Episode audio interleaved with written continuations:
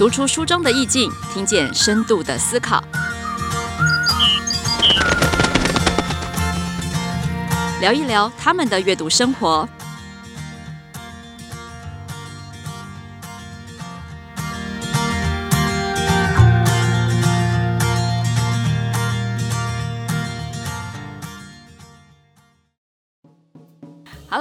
各位亲子天下 Podcast 的伙伴们，大家好。今天的阅读大来宾是老苏老师。哇，我相信如果呃是这个亲子天下固定粉丝的人，一定对老苏老师不陌生哦。老苏老师是台中大园国小的老师呢，已经在教学现场二十五年。好啦，看本人真的一点都没有这种感觉。哦，出过了《亲师 SOS》交心两本书呢。今天呢，阅读大来宾苏明静老师要在他的新书《同理心身教》当中的一段话呢，让我们记忆非常的深刻。他说：“身为一位平凡的国小老师，我能为他们做的，就只有守护在小小的教室里，为他们营造安全的归属感，为他们打开世界的窗，让光洒落进来。”哇！念完这一段，我整个人都起鸡皮疙瘩了。今天我们就要邀请最会让人起鸡皮疙瘩的老苏老师来到现场，跟我们谈谈同理心。老苏老师跟大家打声招呼吧。Hello，大家好，我是老苏苏敏静。好，老苏老师今天呃特别为我们带来同理心这个主题。嗯哼，哎、嗯欸，同理心其实被大家讲很久了。对，对对。每次只要讲到学校的冲突，不论是亲师沟通啦、嗯嗯，或者是教室里面同学的人际相处关系、嗯，甚至是婚姻里面的这个夫妻之道，嗯、所有的人都会讲到同理心。是。所以你在教室里面为什么这个时候特别提出同理心的议题？是因为最近的孩子怎么了吗？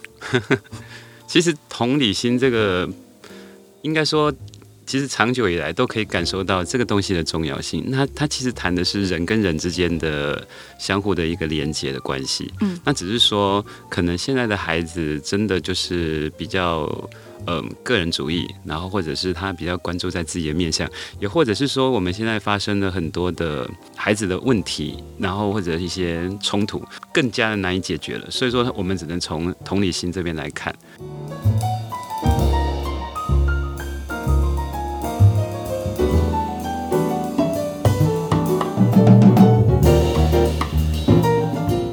的确，我到了，不管是我们自己学校，或到各学校，你就可以看到很多的标语，然后海报写说你应该同理心啊，要去去嗯、呃、体察别人的需求，然后这样子。但是其实说真的，同理心真的真的是件很困难的事情，就是你要教会他同理心，也应该是说他愿不愿意展现同理心这件事情。啊、好抽象、哦、对对对对对。嗯哎，不过讲到现在的孩子，刚刚我们有听到，嗯、呃，老苏老师教了二十五年，嗯，然后世代之间的这个差异好像蛮明显的。因为你刚刚有说，哎，现在的孩子真的相较于以前比较个人主义。我觉得想先请老苏老师跟家长分享这一段，因为我们家长通常只能看到我们自己的孩子的这个世代，然后呢，去比较的时候又会比到我们自己以前。嗯，哎，可是这个落差有点大，他就会觉得这个是世代差异，所以是正常的。但是就一个老师来说，他每一年每一年接触到不同的学生，来跟我们分享一下现在的孩子，他真的因为可能社会环境的关系，可能少子化的关系，到底在这个部分，他最缺乏的这个元素是什么？其实我觉得跟现在家庭结构有很大的关系了。那以往我们都可能是很多的兄弟姐妹，所以说我们在家里自然而然会，不管是争吵啊，或者是甚至是打架的过程中，我们会学会怎么样去和平相处这件事情。所以他在家里其实已经经过了一个小团体的训练了。所以他在放到学校里面，其实是嗯，他会学习怎么样跟比较多人做一个相处，做一个连接。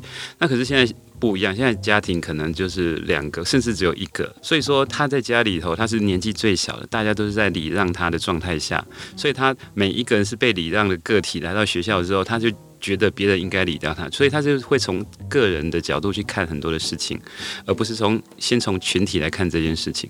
那再来第二个是，我觉得现在小孩子的生活也出了一些状况啊，就是说现在小孩子。就是我看我班上很多小孩也是这样，就是学校里面他上满了八个小时之后，接着他就去安亲班，那安亲班可能又会到了什么七八点、八九点，然后才会回家，所以他回家能做什么事情？他就嗯，可能吃饭或者是洗澡或做一些什么事情，然后他就上床睡觉。但他生活里头欠缺很多这种跟人家嗯真实的互动，或者是说爸爸妈妈也没有像我们以前小时候会有更多的嗯陪伴或者是接触，家庭时光也变少了，对对对，好像都在按表操课打仗。对。对对，啊，然后所以说我我还有小孩子，就是他连晚餐都是安亲班解决的，嗯，所以他每个月的话，爸爸妈妈要赚更多的钱来支付这个安亲班的费用。可是你看那个小孩子，其实生活是很贫瘠、很孤单的。那第三个，我觉得是网络的，他们是网络时代，对，他们花了很多时间在网络上面。那网络上面的就会，他们跟人家应对就很直接、很直白，没有太多的柔软的地方。然后所以说他们习惯这样的方式啊，还有他们整天都在那个虚拟的环境下。然后其实，例如说他们有成瘾啊，或者是社交的这些焦虑，然后再回到学校，其实我觉得他们。欠缺这种人跟人之间很温暖的互动，我觉得这是很可惜的。对啊，哎、嗯，所以也提醒我们现代的家长，有的时候孩子欠缺同理心，因为家已经不是练习场了。嗯哼。然后再加上他们是网络时代，哎，这些真的都造成了现在孩子的状况。所以，我我们也不能老是很悲情的说啊，怎么办？我们的未来怎么办？我们孩子一代不如一代哦。其实不是，它是一个演化过程。其实这个是个迷思。我从第一届教书的时候、嗯、就有老师说，一届不如一一届这样。但是我自己感受到，其实说，其实你花了两年，我我们国小老师嘛，所以我们花了两年把那个慢慢调调调调到一个我们想要的样子，然后我们就觉得那个小学学生应该是那个样子，那我们忘记了前面那些历程嘛，嗯，所以后来等到新的一届来之后就，就哦天啊，怎么会是这样子呢？然后就就继续调调调调，嗯，我觉得应该说老师还有他就忽略掉一个，就是说其实小孩子是独立的个体，所以说他来自于不同的家庭，那不同的个性，所以他就会组成每一届不同的班级的气氛。有的班级他就是比较活泼，或者有的班级比较文静，有的班级治愈成绩普遍就比较高。那有的怎么教都教不会，你就会发现整个班级状态在不同的上上下下这样子。对我而言呢、其实我觉得这些历程都是一种学习，都是一种学习。所以同理心其实真的可以为孩子带来很多不一样的抽象能力。嗯、等一下我们也会借由老苏老师这个新书里面有非常多的这个阐明哦，比如说第一个人际关系嘛，对不对？他就会进间接增进了沟通的能力。嗯、第二个是什么？哎，我觉得老苏老师要把同理心竟然跟学习动机。哎，把它放在一起，我觉得这是很多家长一开始都没有想到的。为什么哈？因为我听说过家长曾经有一个迷思。他说：“哎，同理心是不错啦啊，可是你知道我的孩子的班上啊，他们很多同学都有状况，他们的家长跟老师如果也没有教他们同理心，那假设都是我的孩子有同理心，那他不就很可怜？每天都要体谅别人，忙着妥协，忙着呃了解别人背后发生什么事，他不会很累吗？我孩子不会这样很吃亏吗？哇，学习同理心的背后，家长有这个心魔哎。”当然也是因为保护小孩啦。不过我想听听老苏老师怎么解这一题。嗯，我觉得其实同理心啊，它被父母赋予太多的太多的期望了，所以说我们会觉得同理心好像是一个很抽象的能力。那应该的确来讲，就是说我我对我而言，它它其实可以可大可小。小就是说，它只是一个思维上的一个改变。我试着先不要那么从个人的主义的角度来看这件事情，而我可以试着用比较开放的心胸来看这些。这些哎所发生的一些，那我们的情绪就会比较得到一些疏解，这是这是我觉得嗯，这是对一个思维的训练了。那第二部分就是，当然它也也应该是更凸显这个这个价值。那的确我们在过往的教育里头，我们真的很少去教孩子同理心这件事情。呃，我个人经验其实是，当一个有同理心的孩子，他其实会变得比较温暖，比较友善一点。那例如我们常讲的，嗯、所谓的这个暖男啊，或什么，那其实就是，嗯、他能去体察别人的心意，所以他会在优先跨出那一步，然后试着去协助他人，所以我们感受到他这个人特别温暖。那回到刚刚那个问题，就是说，嗯，这在我班上其实也看过类似的状况，就是有一个孩子，他本身就是可能对别人是比较有一些敌意的，那他可能对别人刚开始，他可能就是言语上非常的不客气啊，或者是说他有一些行为上是比较粗暴的。那假设，嗯，可能家长会担心说，啊，我的小孩子同理心遇到这样的孩子怎么办呢？其实。这样的孩子，他本身其实是更缺乏爱，缺乏别人的关注。那但是，嗯、假设有这样的人愿意对他伸出温暖的手的时候，其实我我发现，其实他们反而是成为很好的朋友。那甚至说，这个比较对人充满了一些可能比较负面的行为或言语的人，他对他反而是很客气、很温暖的。所以其实我觉得，嗯，有同理心的小孩子反而是可以，甚至是嗯有机会去。嗯，改变一些部分。那同时，我觉得在我班上，我感受到其实同理心的小孩子，通常人缘是比较好的。对啊，对，因为他常常会给别人很多空间，对不对？别、人在那个空间里面就会得到比较呃温暖，然后比较安心的这个环境，反而整个人就松懈下来了。而且我其实觉得说同理心啊，在在这本书里面有提到一些步骤了。第一步骤反而是觉察自己的情绪。嗯，有同理心的小孩子其实不是只有去。呃，觉察别人的情绪，其实他反过来，他也去看看自己的状态，所以说他会去先去调整自己的状态，打开那个同理心的开关，然后他他才会跟人家做一些接触，这样子。所以刚刚我们讲到了步骤，你只讲到第一个，我们把它顺着讲下去好了。嗯、怎么样培养同理心？第一个，打开同理心的开关，嗯、觉察自己的情绪。对，对对。然后第二步呢？他先觉察自己的状况，然后接下来他他打开了那个开关了之后，他他去觉察别人的情绪。应该是这样说，我们很多的时候我们在学。教孩子同理心的时候，我们只有教到同情这件事情，对，而不是，是不一样的，而不是同理。同情就是的确就是去觉察别人的情绪。那例如说，他看到别人，他觉得哦，他他很可怜哦，或者是他他他在生气啊，或者接下来就没有了。嗯。但是同理心的第三个步骤是同理他人的认知，也就是说，你要带着他去看、去思考，说那他现在在想什么？换位思考。对。对，就是所谓所谓的换位思考，嗯、所以他他会告诉你说，哦，他现在在生气，原因是什么？他会告诉你。那开始他就会开始进入别人的脑袋了。所以我们刚才是从情绪来切入，情绪比较好可以明白指出，但是情绪背后的原因可能就是那个认知的层面。嗯哼。那等到他可以说出别人。可能这样子想，他在生气了。对，然后他为什么在生气的时候？其实，在第四个步骤，我们可能要去同理他人的需求。嗯，那你可以接着带着他去问说：那他他需要什么？嗯，他现在在想什么？他需要什么？然后他他有可能会说：嗯，他可能需要我，可能对他好好说话，或者说，嗯，他可能觉得他受了一些委屈，这样子，他希望，嗯嗯，这些人可以来跟他说对不起，这样。所以，当孩子。体察到他的嗯，他的情绪啊，他的认知，他的需求之后，接下来他可能会觉得哦，再回到自己身上，嗯，好像是有点不太好意思，或者是嗯，他可能会有一些想要弥补的一些动机。嗯，那接下来我们就最后一步骤就是让他可以有落实的情形。嗯，那很多时候我们教孩子的时候，就是忽略掉后面这步骤，我们忘记让他大家去看别人的需求是什么，以及我们可以为他人带来一些什么。那其实现在教育里面有谈一个很重要的名词，叫做修复式正义，嗯、就是说，嗯，我们尽量把那些冲突还原到冲突发生之前的那个状态。那所以说，呃，这最后这个落实的部分是很需要的。对啊，你因为讲到这个落实，我觉得可以回应到刚刚家长的担心哦，就是、嗯、呃最后一个步骤嘛，你说要实践出来，对不对？对对对，我们能不能去看到别人需求之后，哎，我们来做出一些呃。呃，行为，然后达到所谓的有点类似修复式正义那样子的精神。嗯哼。其实你有没有发现哦？当你在看似你满足别人的行，你别人的需求。可是事实上，你有没有发现，那是因为你已经开始有能力。去付出，你有能力走到这一步，你有能力去符合别人的需求。那我觉得，呃，在同理心的这个状态里面，并不是一昧的道德诉求，也不是一昧的政治正确，而是说，哇，原来同理心可以让我挖掘自己更多的能力，然后让这个环境跟这个氛围，呃，达到我更想要的一个境界。好，一个标准。嗯，我想这就是老师说的同理心，其实真的也可以培养出孩子非常多的能力。好，那接下来刚刚除了我们讲很多人际部分，如果回到自己的这个学习动机，因为老师在中间第二章第二个部分也谈到了非常多内在的这个驱动力跟学习动机的这个部分。诶，很好奇哦，同理心要怎么样变成学习动机的一个原动力呢？嗯。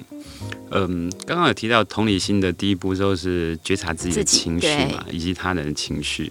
那你呃，我们可以看到，其实，在班上啊，就是我嗯，我带这么多节，你就可以感受到，其实我们即使到了现在这个教育改的年代了，但是嗯，我们的我们的大人好像还是跳脱不出对于那个成绩的迷思。嗯，那所以说，嗯。我觉得最大一步的关键，其实是反而是身边这些大人们，他们应该也要去示范什么叫做同理心。嗯哼，那他可以看到孩子在学习里头的，不管是挫败，或者是他真的可以回归到他自己去检视，说他他自己的课题，以往他被是怎么样被要求，他在学业里头，嗯，形塑出他对于学业这一种的价值观，是不是又强租在呃强压在孩子的身上？其实我的书中有写到一些故事，就是说我的班上有一些。成绩比较好的的孩子，他反而其实在，在他反而是每一次拿到考卷，他就开始趴在桌上一直哭。他很害怕，对不对？他其实都考到九十几分了，然后但是但是他就是趴在那边一直哭。那反过来教室那个考六十分的、五十分，在那边男生那边欢呼耶，我及格了，我及格了，这样子，我觉得是不一样的。那原因不是他对我自我要求升高，而是他害怕回到家里去面对他的爸妈。对呀、啊，你怎么又粗心错了？对，而且而且甚至是他们会以九十五分这个标准来去衡量这件事情，对，因为他觉得你有能力嘛，对，对，对，所以我定了这个标准。而且爸爸妈妈都会认为说，他们就会归罪于第一个就是你是粗心，第二个就是学习态度很差，所以说他们就用这样的，他们不是。那个分数，他觉得代表这两种意义，所以他们反而就是用更严格的方式去责骂他：你为什么粗心的，或者是你为什么学习态度这么差？嗯，可是其实应该这样说，就是它分了两个层次，一个是这个我们身为一个老师啊，就是我们有我们是可以很轻松的让学生考到几分的区间，我可以让题目变得很简单，哦，然后所以他每一个小孩可以拿到九十五分一百分的区间，大家开心的要命。但是我们也可以，只是我只是把那个顺，光只是数学，我只是把前后顺序换一下，或者是我把一个其中一个字换掉之后，那个题目完全是完全是不一样的意思。还有配分策略啦，你们这些老师好坏哦。不是不是配分策略，而是说每一个老师他所他的信念不同，嗯、他觉得我应该，他应该。像我的话，会觉得说，其实学习应该是检视这个阶段的学习成就。对，所以我就会我就会出的比较，嗯，中间，然后甚至我觉得我想要鼓励那一些成绩比较好的孩子，让他知道，其实他这次有认真的复习，他应该拿到相对应的成绩。所以，我我的题目会会去检视他有没有那些基本能力。那有老老师是想要挑战小孩子比较高阶的思考的，没错。所以说，当然在这样的考试里头，高阶。比较成绩比较好、优秀的孩子，他会被磨得越好。但是其实有时候后面那一些，对，对后面那些就是一连串这样子。嗯、所以其实首先是成绩这件事情，成绩这件事情不应该是用一个分数来检视它。我觉得在讲到成绩。呃，老苏老师在书里面也有提到一个很重要，就是爸妈要先同理自己。嗯，你要先去看你到底为什么对这个成绩发怒。对，这个发怒后面其实有好多好多可以挖掘的东西，嗯、对不对？对对对，就是嗯、呃，我们自己在成长的过程中，我们是怎样被爸妈要求的，然后我们是在怎么样这过程中，嗯、呃，把这些书读完的。然后我们是靠着努力来获得这样，所以很多爸妈会认为说，你只要努力，你应该就可以拿到好的成绩。可是其实我们自己也忘记，我们在人生的过程中，其实有一些阶段是我们靠努力是完成不了的。嗯，那时候是需要一些陪伴、一些支援的。可是有时候是忽略的。然后有时候其实，嗯，大人的温暖的问候，或者是说他其实是他能理解孩子的这样的心境之后，还是反而会更加的。嗯，至少他接纳现在自己的状态，然后他会比较用比较正向、比较成长型的思维来看他现在状态。没关系，我可以继续的，嗯、呃，努力练习，然后再继续的往前进。眼前这个阶段只是一个小小的一个测验的结果而已。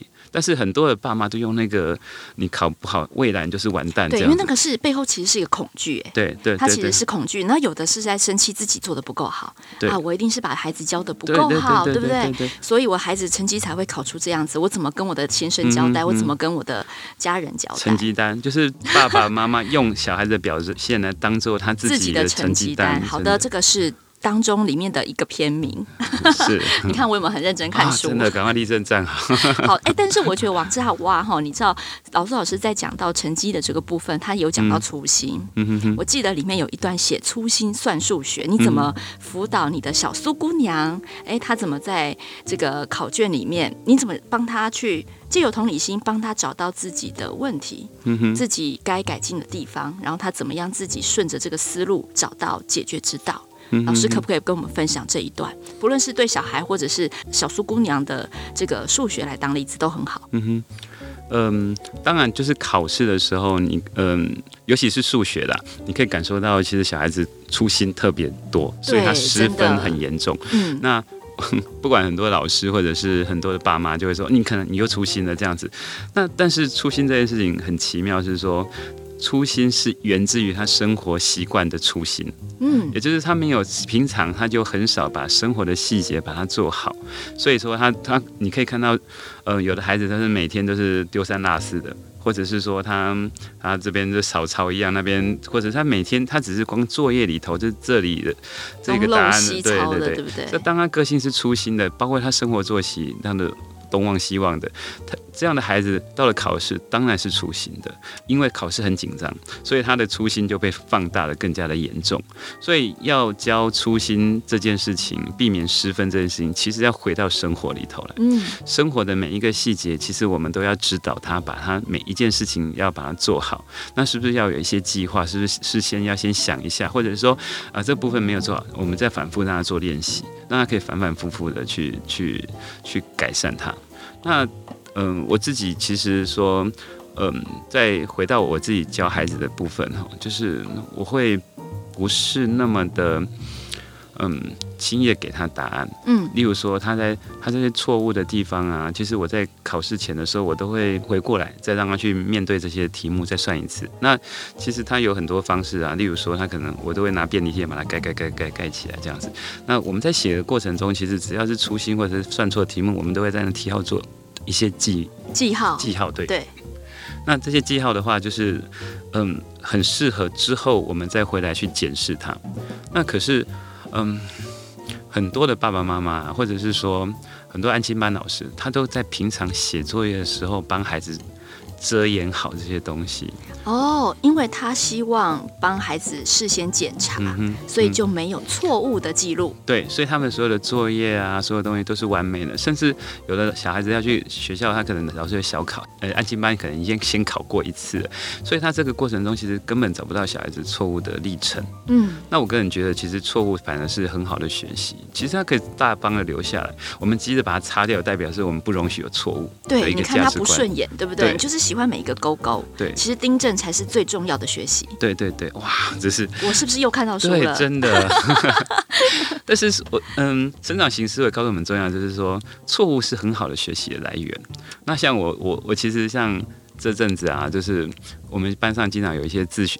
用一些自学平台来做一些学习，包括军医。嗯、那那他军医很奇妙，是当你错误的时候，他就会没有办法过关，他会反复一直出题考你，他就一直一直出你考你，在你错的那个点上面反复的确认你到底有没有办法学会。对，他就是一直在连续过五个灯泡物体，你才会把它答对这样子。哦、所以他只要中间错一题，他就他就他就可能又要卡在这里，对，重新还要再来再累积这样子。那你你我的孩子就是常常会拿到那个什么嗯。好像类似国父革命那个，反正就是那个，就是他好几次才要成功。对对对，就会有一种徽章，对不对？对。那我就我就我会告诉他们，没关系，你这是错误，就是大脑被受到真的受到一些电击，然后它会刺激你的思考这样子。然后有的孩子就是被电击了几十次这样子，然后说导致我脑袋都烧焦了这样子。可是你会发现，其实，在过程中这些。一直反复的不断去练习，去面对他自己孩子，呃，自己错误的孩子啊，我觉得他成绩反而是会慢慢的往上升，而且很扎实。对，嗯、那反而是那种安静班看过的那些嗯、呃、看似完美的作业的孩子啊，他越到后面呢、啊，其实我觉得他学的越吃力，嗯，因为他。他的，因为他没有遭受电击，没有抓出脑袋的 bug，是是是，真的是这样哎，对，因为老师老师刚刚有说到，就是粗心其实就是一个人生活习惯的总和。对，好，那这个部分其实我也有相关的经验，像我们家小妹妹国中生哦，明明答案全部都算对，嗯，已经写出六 x 加八 y 了，然后下面距离不到两公分，老师还特地画一个箭头写不到两公分的时候，他就写答六 x 减八 y，嗯嗯嗯嗯嗯，然后分数就不见了。对，哦，像这种诸如此类的，然后妈妈就会觉得说啊，你好不容易会了呢，你可不可以把它这个分数挺起来？我还听过更可怕的是，他在画卡的时候就是。正那个大考的时候，他整排都画错的哦，真的、哦、对，然后就跑到别的学校去。对，那个时候我就很好奇，因为我当然也可以一句话说：“哎，拜托你眼睛是瞎了吗？怎么会六 S 加八 Y 变成六 S 减八 Y？而且空格不到两公分。”但我就很好奇，我就说：“哎，你那时候到底发生什么事？嗯嗯怎么会加变减？”嗯我说：“你是你那时候写完的感觉是什么？”他说：“我很高兴啊，我这题会啦。”我说：“然后呢？然后我就赶快急着想要拼下一题啊。”哎，所以你会发现说他的开心造成了他。呃，复写的时候可能就不注意了，嗯、但是他的心情是雀跃的，于是他赶快跳到下一题。嗯、这个时候他的注意力就不见了。哇，你做了很好的同理心的示范，真的。虽然我捏着大腿，那一题五分，老师们你们以后扣分可以不要这样嘛？好歹人家扣一分就可以了。嗯、哦，没有开玩笑，但是我的意思是说，也许要陪着孩子去找到他真正行为上的盲点，嗯、哼哼这个是真的需要高度同理心才有办法做到的。对，所以所以像我在，呃，我在看我女儿的作业的时候，我不会轻易给她答案，嗯，我会问她为什么，然后引导她，嗯、呃，说出为什么是这样子的劣势，为什么不是加而是减，我必须要请他说出来，嗯，但是他会给我答案，接下来我要继续往下挖，等到我真的确定说，哦，他真的不是因为只是背了不该加或减，而是确定了这件事情之后，这件事情才会。他才会真的把它吸收起来。很多孩子他都是在附送大人给他的指令，对，就是包括公式啊，或者是解题啊。嗯、所以其实有时候去孩子去补习啊，或者是他其实在课堂上听老师在说话的时候，他不见得是会的。我常常在黑板上，可能这一题是他们前天大部分都错的，所以我为他们讲解了一次，哦，大家都懂了这样。那甚至我还把算式就是把它列在那边，我就请他他们再算一次，全班可能还是一堆错。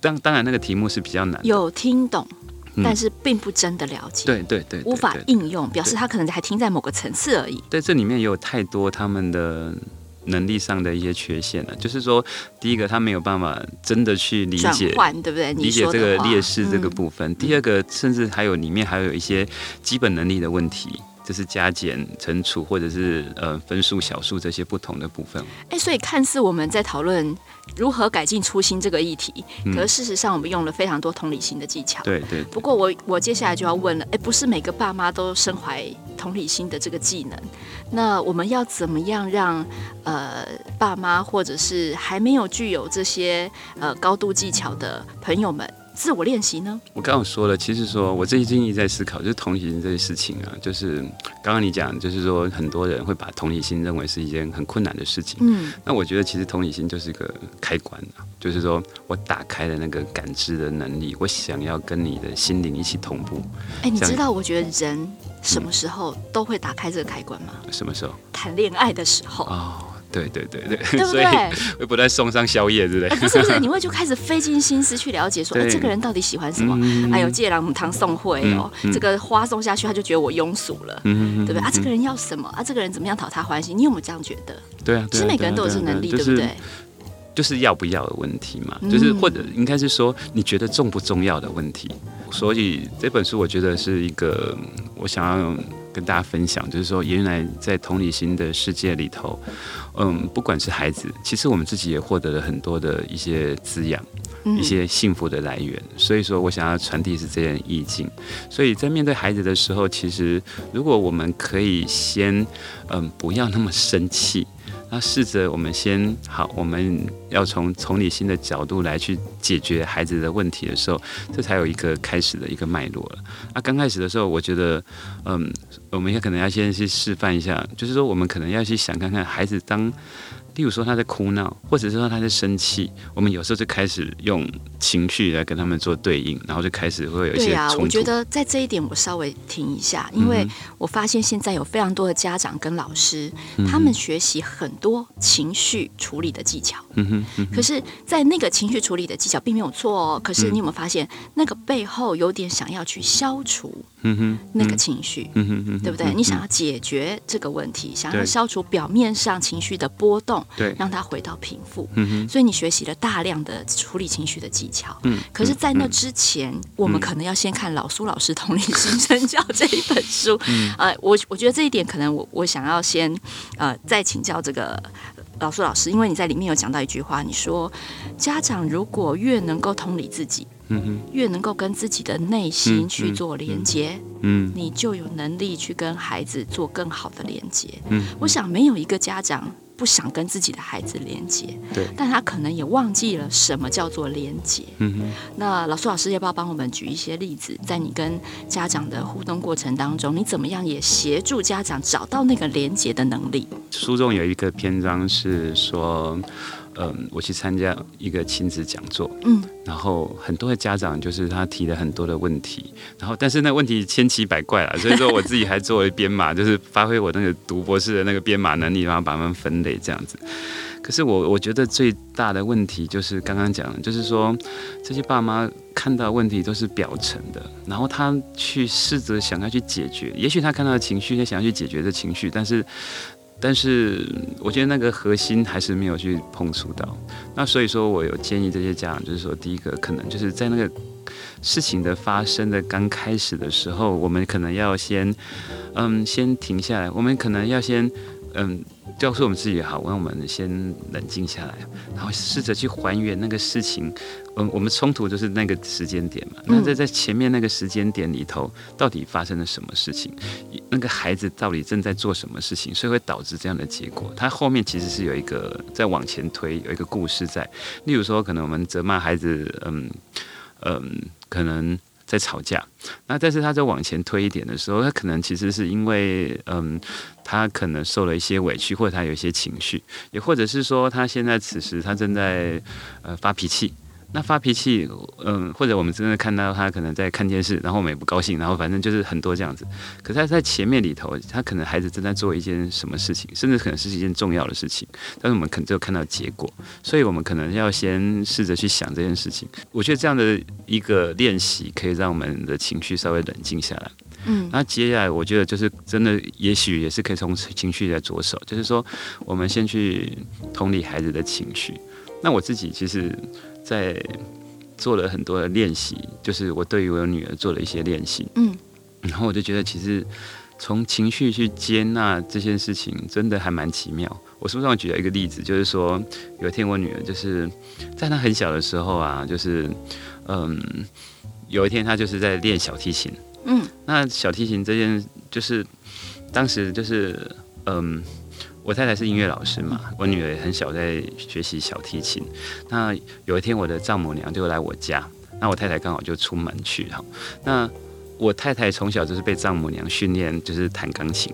然后在很小的时候啊，只要是嗯嗯，我我丈母娘也不太懂音乐，但是她听得懂流不流畅这件事情，所以她就会说，她就在煮饭，拿着锅铲那边炒炒炒，然后接下来她就说。摩西过几拜，然后我太太，我太太小，就是他就会继续弹弹弹。他说摩西过几拜这样子，所以他的思维就是，其实他是讲肌肉没熟再煎一次啊，是双关语对不对？但是所以后来他是这样子被养成的，所以后来那一天就是我我太太有交代我我丈母娘说，反正她没事做，就是那你帮我看一下女儿拉小提琴这样。所以后来我我我女儿其实就是一个。大人说什么，他会乖乖去做。尤其妈妈的指令，其实他就会去乖乖做。所以他他平常是很少练习，可是那一天真的有努力的稍微练习了一些些这样子。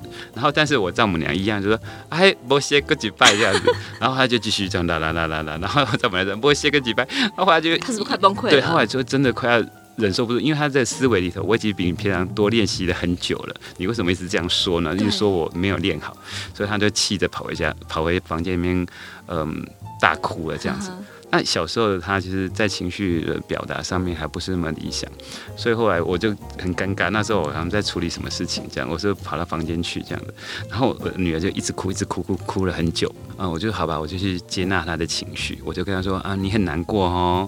然后结果话就，她就，嗯，她就一直哭，一直哭，她停不下。通常她哭可能哭个半小时以上这样。那后来，嗯、呃，我就轻轻拍她的肩膀说，呃，可是我刚刚发现，嗯、呃，你刚刚有很努力在练习了。然后我觉得你很棒，这样子，我想给一个自我价值感。可是他还是哭，一直哭，一直哭，一直哭。然后后来我我后来就把他抱一抱，说：“来，给爸爸抱一下，爸爸爱你。”这样子。那你知道很奇妙是，后来他就在那几分钟之内啊，他就哭声越来越大，然后越来越小，越小，到最后就停下来。就完全安静无声。其实我还蛮讶异的，说哇塞，我只是讲了两三句话而已，怎么会这么大的效果？嗯、平常如果我只是一直在劝他，或者是都没有用，他会一直哭，一直哭，一直停不下来。但是你知道，大人就是就是很啰嗦，就对我就在跟他说，你后面又加了碎念，就对我想说，其实阿嬷也是为你好，啊，然后我才讲了这句话。哎，你这段有点八股哦。但但是你知道，我女儿就开始接着，她就大哭。可是我刚才努力了，然后就哇，就又开始了，对不对？然后我想，天哪，啊，我我刚刚好像说太急了，这样。后来我跟她说，我就说，我就继续继续跟她说。你很难过哦，然后那个事情啊又降下来了。那我我会跟他说，我知道，可是我刚刚看到你很努力的在努力的在平复自己的情绪，我真的觉得你很棒。来来，给爸爸爱一下，这样子，我就继续这样讲。你知道，又是那种两三分钟、五分钟又渐弱了，然后完全就停住这样子。其实我在后来就我就发现，哇塞，其实从情绪，就大人愿意去觉察孩子的情绪，然后。我们去教他怎么去接纳这孩子，这情绪是可以被允许的。这部分其实可以从很刚开始去做一些切入。对对，那但是重点，我觉得其实是还有一个部分，就是说，那大人的情绪呢？嗯，所以其实我书中有做一些练习，就是说，我们常常会对孩子的情绪会感到一些生气，我其实也会的，就是嗯，每天有这么多的事情，难免会这样子。那我我我个人觉得，其实生气这件事情不是件坏事。那代表我们也要允许自己生气，对吧？因为我们担心他，嗯、没错，我们是出于爱，然后才担心他。嗯、那所以这件事情是重要，但是我们有时候会一直忍住那个情绪，我不要生气，我不要生气，这样子，那反而去我们我们常忘记了，我们其实是因为爱他，而那背后的焦虑。那但是被隐忍的情绪，其实最后会爆发。它不会消灭，它只有一直一直往上叠上去这样子，所以我觉得我们内心要做一些练习。首先，我们要知道，其实我们是出于爱而担心，而且在他的情绪的对应中，其实是有我们自己的课题在的。嗯，也就是说，例如说，我们刚刚看到书中一个例子，是他嗯，我女儿可能在做一些。测验线上测验，他没有过，然后他就一直生气、生闷气。后来他开始有点一些行为上的生发起发脾气的行为。那但是大人就会解读说啊，你这个人小孩子就是没有挫折忍耐力。对，一个帽子又戴上去了。对对，所以我们就会开始忍不住想着急。那背后焦虑是那一种。那假设你都这样子，那以后我没有教会你，以后你长大之后怎么办？你怎么去面对你的挫折呢？所以其实那就会开始对应到嗯那个部分去嘛。但是其实那被那里面有一个很潜藏的自己的课题。那例如说，我就会去做练习，说那这个东西到底勾到我什么？我勾到我自己的课题是什么？我在他身上看到我很不喜欢我自己的什么？嗯，然后你就会发现哦，原来就是那个底层就是会有一种。害怕，或者是。焦虑、焦虑，或者是讨厌自己的那个部分，不好意思承认，其实我才是那个没有挫折忍受力的人。对，就是其实你看到别人的问题的时候，其实是你会很对应到自己对，你会很生气，其实对应到你自己，你很讨厌自己这样子。那、嗯啊、你成长过程中一定有一个被人家对待，所以你把它盖起来。没错，那这个其实也可以透过沟通来解决，对，因为老师老师在书里面也有讲到哦，怎么样把话说完整，把你的担心说出来，把你的焦虑说出来，不要只有说半套。对不对？嗯、哼哼哼，那刚刚我们也从刚刚的例子学到另外一个技巧，就是当我们要讲其实阿妈也是好意的时候，要讲给阿妈听，好、哦，不要在房间里面就讲给孩子听。不是，我觉得再过一阵子，就是说，当他情绪平复了，他开心的时候，也许再过一阵子，嗯，过几个小时或隔天，或者我们再谈谈这件事情。当彼此情绪冷静的时候，是比较好可以对谈的。没错，时机跟空间也很重要。要告诉他们，嗯、我们其实是出自于。呃，爱而焦虑的这种的担心，那其实我常跟孩子说这件事情，其实他可以理解。那但是呃，我也会很嗯、呃、跟他说对不起。我因为爱而产生的这些焦虑、这些担心，我可能化为某一种情绪上的言语了。然后我这对于这部分，我深感抱歉。我下一次会学习怎么样好好说话。那你你就觉得说，我们就我我你可以感受，我现在我就感受我女儿，她就说没有关系，我知道。然后我们我觉得我们的关系就可以嗯、呃、被修复一点。然后从此呃，我们也在一次一次的练习中，可以不断的用比较好的方式来做一些互互动。同理心本来就需要练习。对。那如果这次做不好，哎，我们事后反省之后，用沟通也跟孩子表达，这也是另外一种同理自己、同理别人。其实书里面还有好多精彩的内容，比如说我有看到老苏老师跟小苏姑娘在一起用阅读这个部分来练习同理心，那一本《爱心树》的故事。对。但是今天我们就不要暴雷，我们还是要留一点哈，去给这个呃听众呢，好好的在沉浸在老苏老师的文字里面，每一段你都可以当做呃生活里面实际上去实践同理心的一个剧本，一个参考。好，今天非常感谢老苏老师来跟我们分享同理心身教，也祝福你的同理心身教可以大卖长卖，让我们都能够享受同理心带来的宽广世界。谢谢大家今天收听阅读有意思。五月份我们将邀请两位单亲妈妈来分享我们单亲却不担心。这么一个温馨的议题，我是主持人怡君，亲子天下 Podcast，周二谈教育，周四聊生活，欢迎关心孩子教育教养的你订阅收听。喜欢我们的内容，Apple Podcast 五星赞一下，也欢迎在许愿池给我们回馈哦。下次再见，拜拜，拜拜。